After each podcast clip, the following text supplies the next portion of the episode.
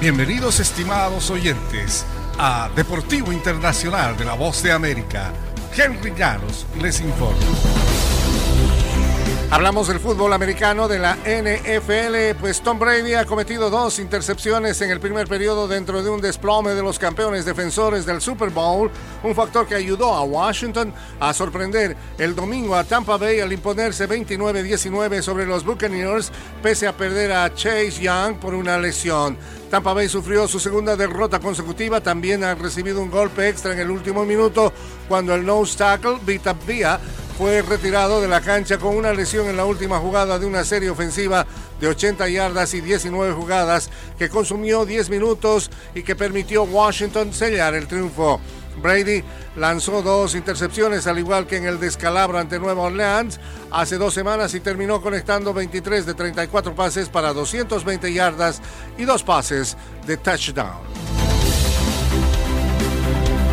En la Fórmula 1, contra viento y marea, Lewis Hamilton se ha llevado el domingo la victoria en el Gran Premio de Brasil y recuperó terreno en una intensa batalla por el campeonato de la Fórmula 1.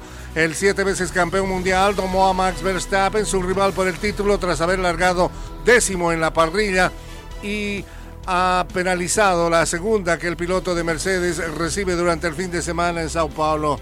Verstappen quien ganó la previa edición de la carrera en 2019, entró segundo con su Red Bull y vio recortado a 14 puntos su liderato en la clasificación de pilotos. Restan tres carreras en la temporada. El ganador de una carrera suma 25 puntos. Hay que seguir peleando, proclamó Hamilton por la radio al equipo. El británico tomó una bandera de Brasil para festejar el triunfo, emulando lo que hacía su ídolo Ayrton Senna tras sus victorias. Valtteri Bottas el compañero de escudería de Hamilton que obtuvo la role finalizó tercero en la carrera de Brasil. En el fútbol internacional, España y Croacia estarán en la Copa Mundial del año próximo. Portugal tendrá que seguir peleando para acudir. El cabezazo de Alexander Mitrovic a los 90 minutos anestesió a Cristiano Ronaldo y Portugal en Lisboa dándole a Serbia una victoria de 2 a 1 que clasificó al seleccionado balcánico directamente al Mundial de Qatar. Portugal aún tiene una oportunidad de clasificarse, pero deberá sortear un repechaje en marzo.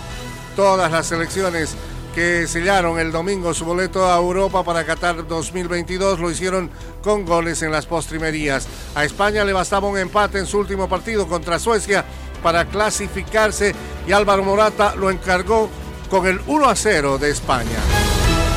Y hasta aquí, Deportivo Internacional, una producción de La Voz de América.